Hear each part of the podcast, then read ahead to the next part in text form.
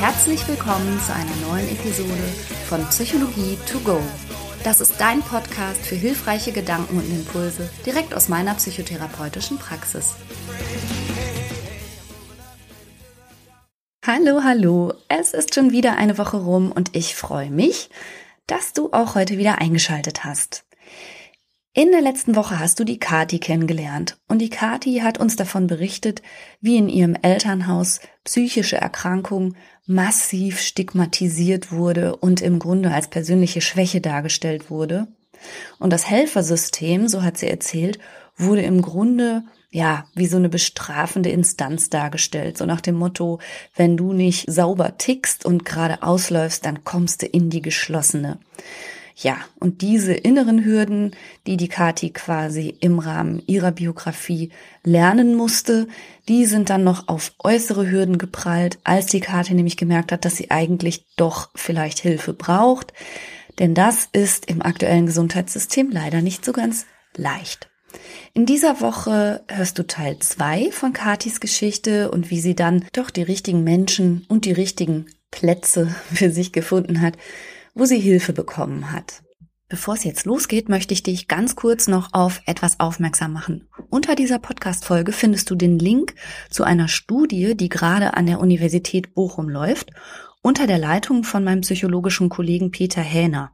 Und der Peter erforscht, welche Auswirkungen belastende Lebensereignisse und die Wahrnehmung belastender Lebensereignisse auf die weitere Entwicklung von Menschen haben. Und solltest du in den vergangenen fünf Wochen ein belastendes Lebensereignis durchlitten und durchlebt haben, dann kannst du ja vielleicht mal auf den Link unter der Podcast-Episode klicken und die Forschung in diesem Bereich durch deine Teilnahme ein bisschen unterstützen. Ich denke nämlich, je mehr wir über diese ganzen Zusammenhänge lernen, desto besser für uns alle. Also vielleicht unterstützt du da Peters Forschung. Vielen Dank und jetzt geht's los.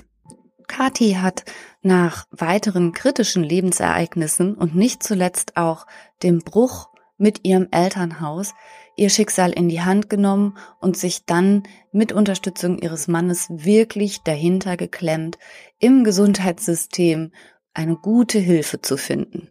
Und in ihrem neuen Studiengang hat sie außerdem auch eine Selbsthilfegruppe gefunden. Das war auch so eine Sache. Zu einer Selbsthilfegruppe gegangen von unserer Uni. Mhm. Die hat organisiert. Also hier gibt es das auf jeden Fall. Die ist zwar nicht optimal, weil die jetzt nicht von einem Psychologen geleitet wird, sondern von Betroffenen, aber es war auch meine erste Anlaufstelle dann. Und die haben mir dann erzählt, so, ja, ich habe letzte Woche das und das verschrieben bekommen und ich fühle mich richtig gut.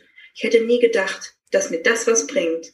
Und so diese kleinen Erfahrungsbausteine, ähm, die ich da so mitbekommen habe, haben mir dann so den Mut gegeben, okay, du bist nicht alleine, du bist nicht normal und das ist in Ordnung, du kannst dir jetzt mal Hilfe suchen. Das haben andere auch schon gemacht. Das sind keine schlechten Menschen.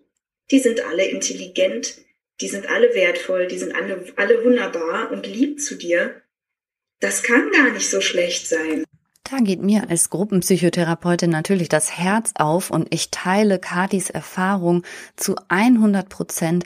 In meinen Gruppen ist dieses Gefühl, nicht allein zu sein, mit ganz vielen lieben und tollen Menschen in einem Boot zu sitzen und sich gegenseitig zu unterstützen, denn der eine ist vielleicht in seinen Prozessen schon ein bisschen weiter als der andere und man bestärkt sich so gegenseitig, das ist einfach was ganz, ganz Tolles. Also Gruppentherapie ist für mich die wirksamste Therapieform überhaupt. Und übrigens bestätigt auch die Studienlage, dass Gruppentherapie genauso hilfreich ist wie Einzelpsychotherapie und für manche Störungsbilder sogar noch hilfreicher. Und jetzt hat Kati da keine Therapiegruppe, sondern eine Selbsthilfegruppe. Aber wenn die gut gemacht ist, kann die auch unfassbar wertvoll sein. Durch andere Gruppenteilnehmer hat Kati außerdem noch den Hinweis bekommen, dass sie möglicherweise sich das Finden eines Therapieplatzes auch selbst ein bisschen schwer gemacht hat. Kati hat nämlich aus total verständlichen und nachvollziehbaren Gründen große Hemmungen gehabt, ihr ganzes Befinden anonym auf Anrufbeantworter zu sprechen. Und ihr wurde in der Gruppe dann nahegelegt, da dennoch möglichst ehrlich und möglichst offen zu sein, auch wenn es schwer fällt einer völlig unbekannten Person gegenüber, um einfach ihren dringlichen Bedarf auch deutlich zu machen. Denn Kati war da immer nur sehr kurz angebunden und sehr höflich und hat auch immer so die intakte Fassade gewahrt. Und das hat sie möglicherweise irgendwie gesünder und weniger belastet erscheinen lassen, als sie sich wirklich fühlte. Und diesen Tipp hat sie beherzigt, hat sich eine Stichpunktliste gemacht mit all ihren Symptomen und hat dann mit Hilfe dieser Liste begonnen zu telefonieren und auch ehrlich zu sagen, was sie alles und wie lange sie das alles schon hat. Dann habe ich meine Therapeutin am Telefon gehabt und ich habe die richtig zugelabert. Ich habe bam, bam, bam, alle Symptome rausgehauen, aber so richtig, die konnte nicht mal, die konnte nicht mal einen Ton sagen. Ich habe der keine Wahl gelassen.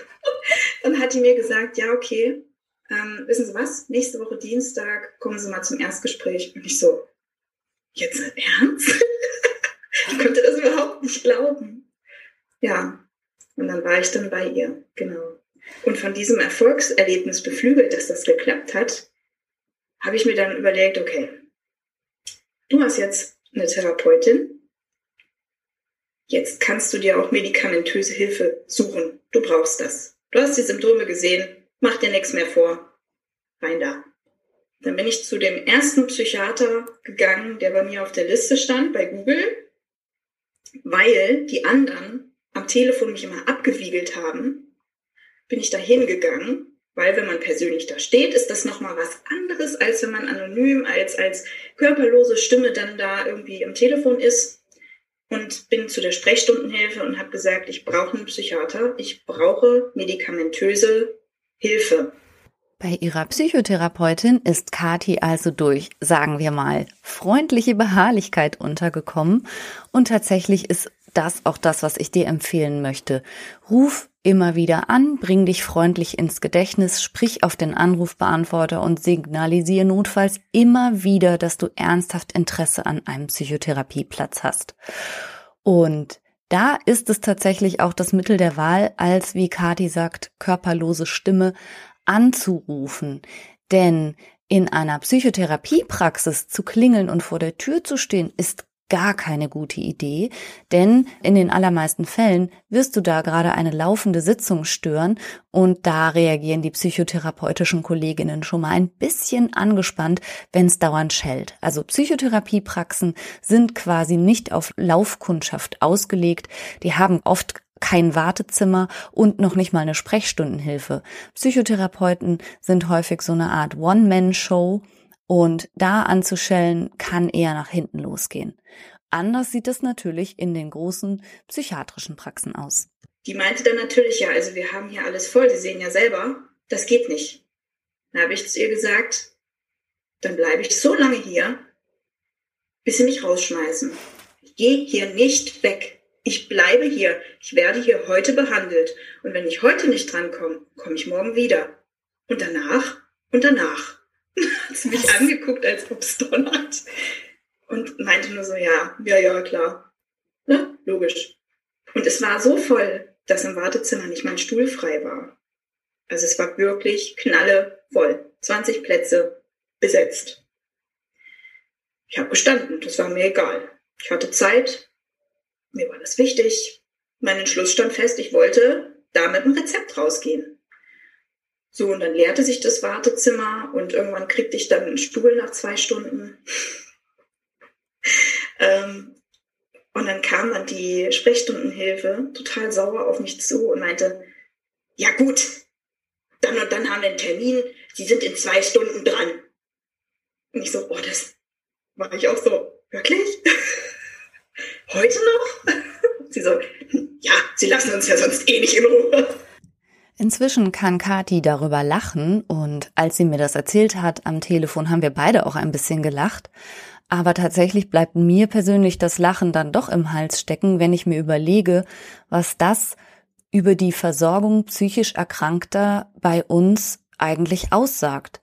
Und dass Kati streng genommen ja wirklich in Sitzstreik treten musste, um in dieser Praxis behandelt zu werden und wie viel Kraft sie aufbringen musste und wie viel Mut und gegen wie viel Widerstand auch aus dieser Praxis sie angehen musste.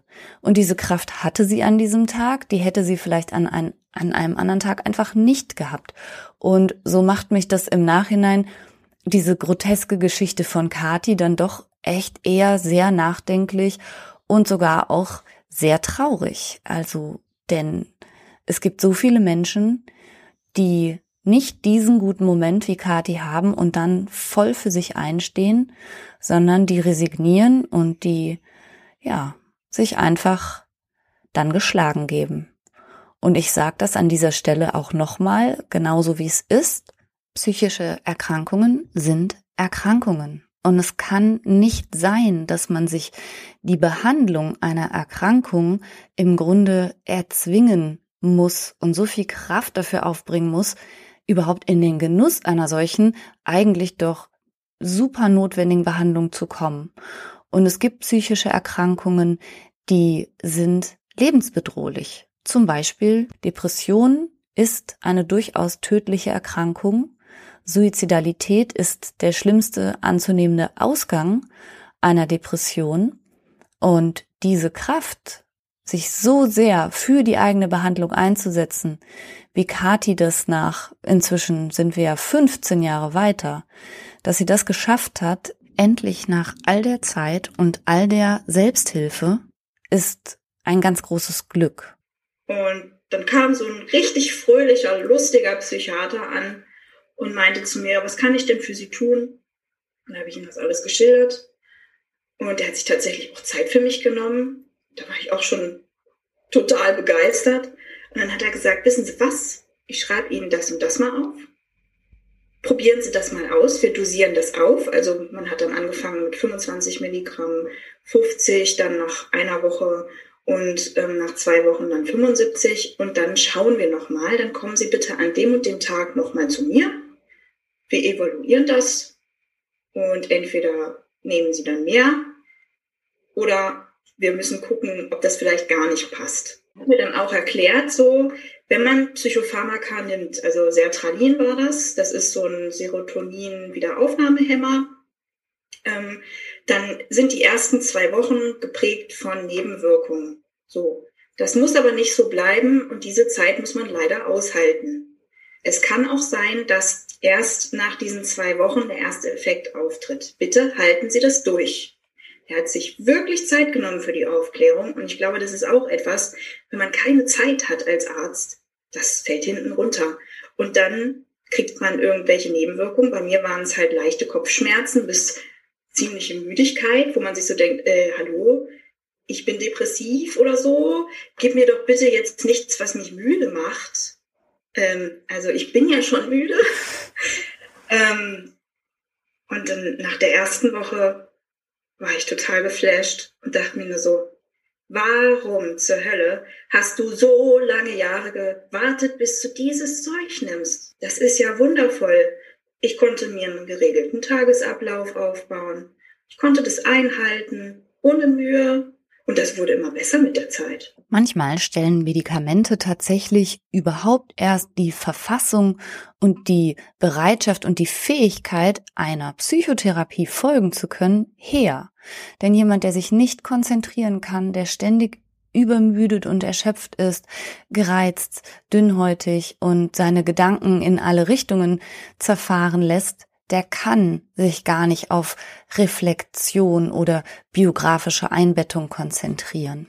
Serotonin-Wiederaufnahmehämmer, wie Kati sie bekommen hat, sorgen für einen Ausgleich im Serotoninhaushalt. Das ist ein Botenstoff, der für alles, was mit guter Stimmung und Antrieb und Motivation zu tun hat, zuständig ist. Und das alleine macht aber nicht gesund. Genauso macht manchmal Psychotherapie alleine manchmal nicht gesund, weil die Psychotherapie nicht in direkter Form auf den Stoffwechsel und Rezeptorhaushalt einwirkt. Studien sagen, dass die Kombination aus Pharmakotherapie, also Medikamenten, und Psychotherapie, also reflektierenden Gesprächen und einer Veränderung im Denken und im Verhalten zu einer Stabilisierung in der Gefühlslage am besten taugt. Über Psychopharmaka gibt es ganz viele Gerüchte und eins davon konnte der Psychiater von Kati direkt mal ausräumen. Jetzt kommt Werbung. Unser heutiger Werbepartner ist Frank. Und da fühle ich mich natürlich direkt ein bisschen emotional hingezogen. Weil du Franker bist? So in der Art. Nein, aber tatsächlich fühle ich mich deshalb auch hingezogen, weil ich denke, boah, mit drei Söhnen hätten wir das mal gerne früher gekannt, oder?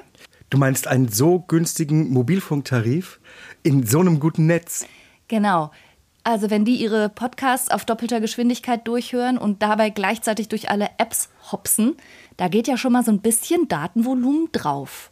Auf jeden Fall. Wenn dann noch ein bisschen Streaming dazu kommt, dann ist ruckzuck der Monat zu Ende. Ja, aber auch unsere Podcast-Hörer, von denen wir wissen, dass sie unseren Podcast sehr gerne im Auto und bei längeren Fahrten hören, verbrauchen natürlich auch etwas an Datenvolumen. Und das alles ist mit Frank kein Problem mehr. Denn es gibt jetzt einen äußerst günstigen Tarif im besten D-Netz. Mit Frank gibt es keine Vertragslaufzeit und damit auch keinen Stress. Man kann das einfach über App abschließen und da verwalten. 10 Gigabyte kosten 10 Euro und für alle VielsurferInnen gibt es 20 Gigabyte für 15 Euro. Und das ist wirklich, also wirklich so ein gutes Angebot. Und nicht nur, dass ihr neben diesem super Tarif auch noch eine AllNet-Flat habt und natürlich im auch getestet besten Telekom-Netz mit 5G surfen könnt, Nein, ihr könnt das sogar auch monatlich kündigen, was ich total gerne mag, ehrlich. Diese ganzen Vertragslaufzeiten ist gar nicht so meins, ne? Ja, ich weiß. Monatliche ja. Kündbarkeit ist Freiheit. Man ist also Frank und Fry. Ja. und das Beste ist, bis zum 30.06. gibt es nochmal 4 Gigabyte on top. Es gibt dann also 14 Gigabyte für 10 Euro oder 24 für 15 Euro. Und zwar mit dem Code Psychologie 4. Also sichert euch jetzt bis zum 30.06. mit dem Code Psychologie, großgeschrieben, 4, dauerhaft 4 GB monatlich extra. Und wie das funktioniert, das seht ihr in den Show Notes oder könnt es einfach unter www.frank mit ae.de slash Psychologie nachlesen. Oh, Franka, endlich mal gutes Netz. Ich bin so froh, ehrlich. ja, und die Kinder erst. Werbung Ende. Nee, davon nehmen Sie nicht zu. Davon ist es wahrscheinlich eher so, dass Sie keinen Appetit haben. Bitte passen Sie da ein bisschen auf. Die medikamentöse Einstellung von Kati hat also gut funktioniert. Das ist nicht immer selbstverständlich. Manchmal muss man tatsächlich mehrere Medikamente probieren, bis man dasjenige gefunden hat, das gute Wirkung zeigt und nicht so viele Nebenwirkungen und dass man einfach auch gut verträgt und davon profitiert. Da hat Kati richtig Glück gehabt, dass das bei ihr sehr schnell ging. Dann habe ich Kathi noch gefragt, ob sie vor ihrer Psychotherapie, also jetzt mal weg vom Psychiater hin zu ihrer Psychotherapeutin, ob sie da irgendwelche Befürchtungen hatte. Mir schreiben Leute durchaus häufiger mal, dass sie sagen, ja, Franka, du bist irgendwie ganz nett in deinem Podcast, aber Psychotherapeuten an sich sind so gruselig. Und was mache ich, wenn mir da jemand die Tür aufmacht, den ich absolut nicht mag oder ich will nicht oder uah, wie komme ich da wieder raus? Und dann kam es hingehen, wo ich ja sowieso dazu neige, mich auf dem Hacken umzudrehen und zu gehen. Naja, und dann öffnete mir eine, eine sehr nette Frau die Tür, die halt ganz normal, die wirkte ganz normal. Ja, überraschend. Entgegen anderslautenden Gerüchten sind die meisten Psychotherapeuten irgendwie ganz normal. Also, die haben auch schon voll einen an der Waffel, aber eben auch nicht mehr als jeder andere auch. Die sind ein bisschen verrückt, ein bisschen normal, ein bisschen skurril, ein bisschen lustig, ein bisschen eigen, so wie jeder andere Mensch auch. Außer, dass sie auch ein bisschen Eigentherapie hatten und bestenfalls an sich selber auch merken, wenn sie irgendwo übers Ziel hinausschießen. Ich meine, das haben sie immerhin geübt und trainiert und studiert viele Jahre lang. Gerade dieses Wochenende hatte ich wieder eine Ausbildungsgruppe bei mir in der Praxis zur sogenannten Selbsterfahrung und die waren alle mega, mega nett. Die war jedenfalls wirklich normal, hatte normale Klamotten an und, und hatte ein Lächeln auf den Lippen und hat mich hineingebeten. Genau. Und man beginnt ja dann mit der Probatorik. Also ich hatte quasi ein Rezept von meiner Hausärztin und bin dann mit diesem mit dieser Überweisung zu ihr hin. Und wir haben da so ein Kennenlerngespräch gemacht. Ähm, sie hat mir ein paar Bögen zur Diagnostik mitgegeben, die ich ausfüllen sollte, was Symptome abgibt, äh, angeht. Und sie, sie hatte die aber natürlich schon vorausgewählt. Ich habe ja, meine Symptome gegeben und habe dann auch in dieser ersten Stunde ohne Punkt und Komma auf sie eingeredet, die arme Frau. Ich kannte das halt vom Arzt nicht anders, also vom Hausarzt, dass der irgendwie nicht so viel Zeit hatte und nicht zugehört hat, so mein Gefühl, ja. Deswegen habe ich die richtig zugeballert. Aber das war halt dann der Vorteil, sie hat mir dann diese Bögen mitgegeben und die hat mich komplett ausreden lassen und hat mir zugehört.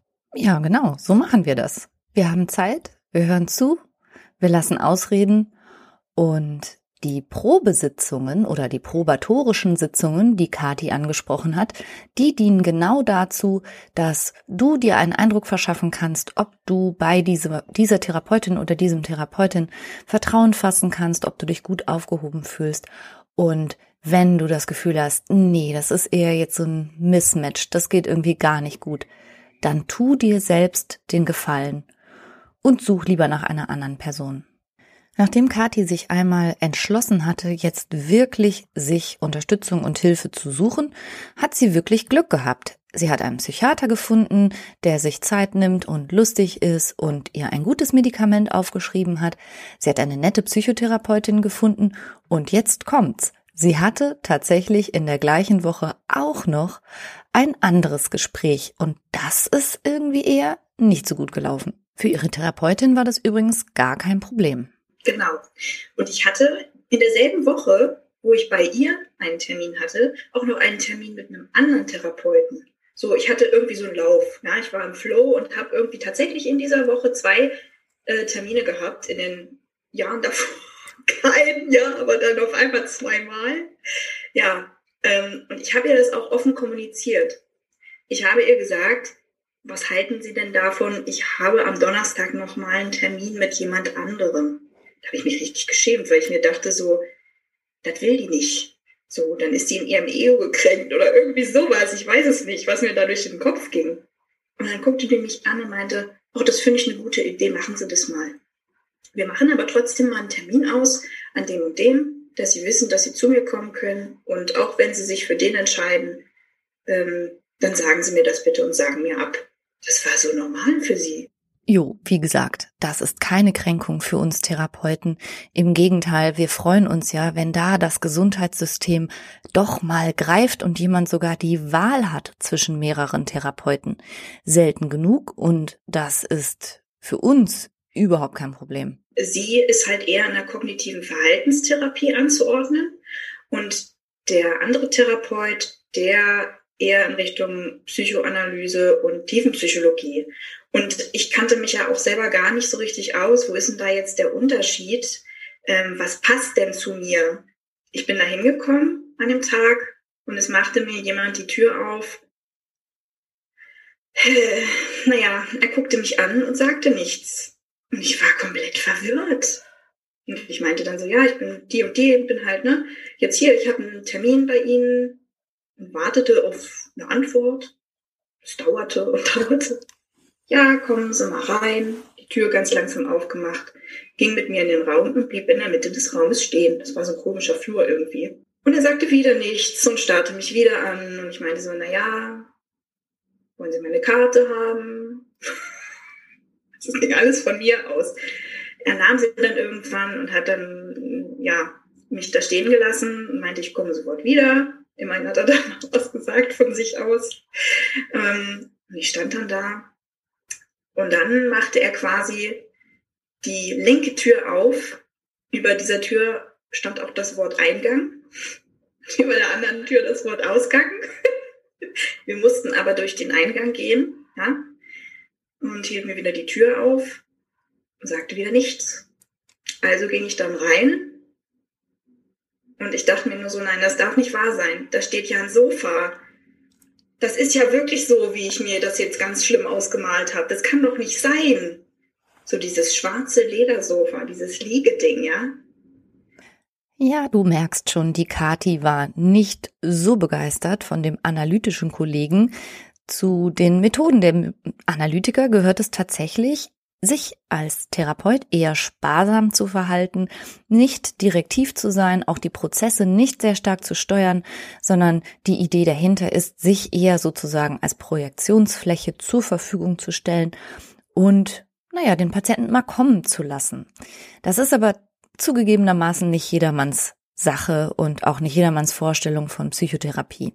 Genauso wenig ist es aber manchmal nicht jedermanns Sache, von Psychotherapie an so eine lustige Quasselstrippe wie mich zu kommen, die die ganze Zeit auch gackert und lacht und ähm, das alles auch eher, sagen wir mal, kognitiv orientiert aufzieht.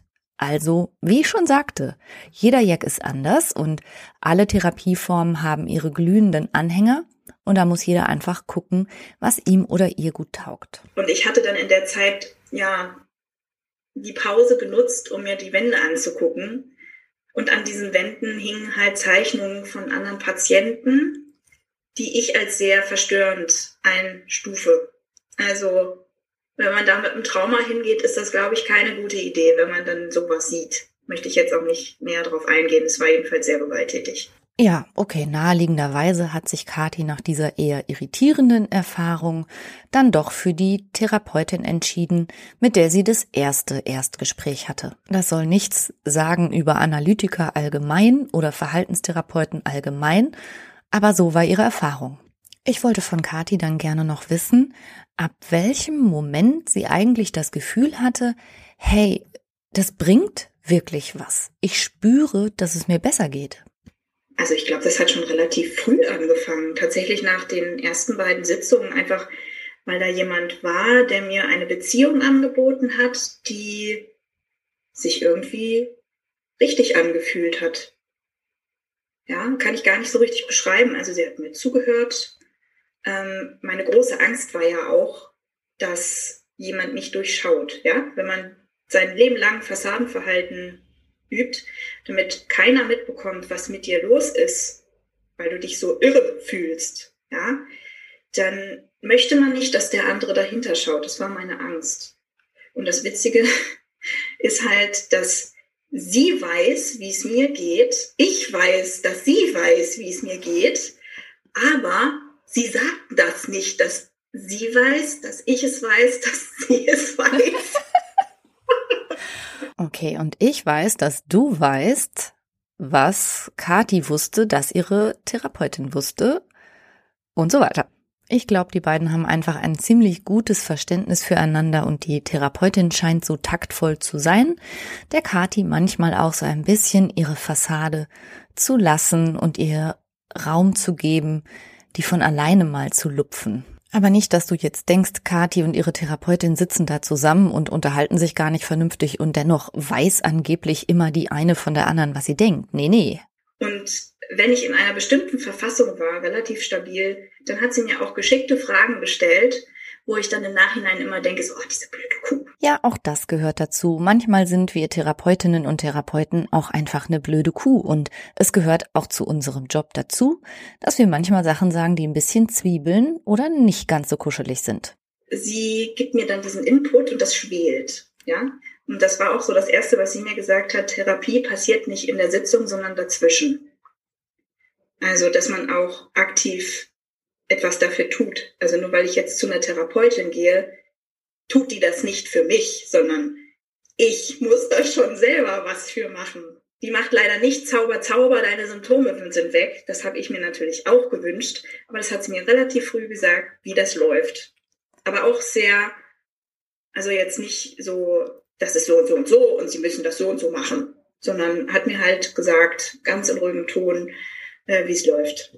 Nach den Probesitzungen hat man zunächst die sogenannte Kurzzeittherapie 1 im Umfang von zwölf Sitzungen, dann die Kurzzeittherapie 2 ebenfalls im Umfang von zwölf Sitzungen und dann kann man das noch verlängern bzw. die sogenannte Kurzzeittherapie umwandeln in eine Langzeittherapie und das sind dann nochmal 36 Sitzungen. Und wenn darüber hinaus Bedarf besteht, kann man auch das mit den Krankenkassen dann noch verhandeln und das kann die Therapeutin oder der Therapeut begründet auch dann beantragen.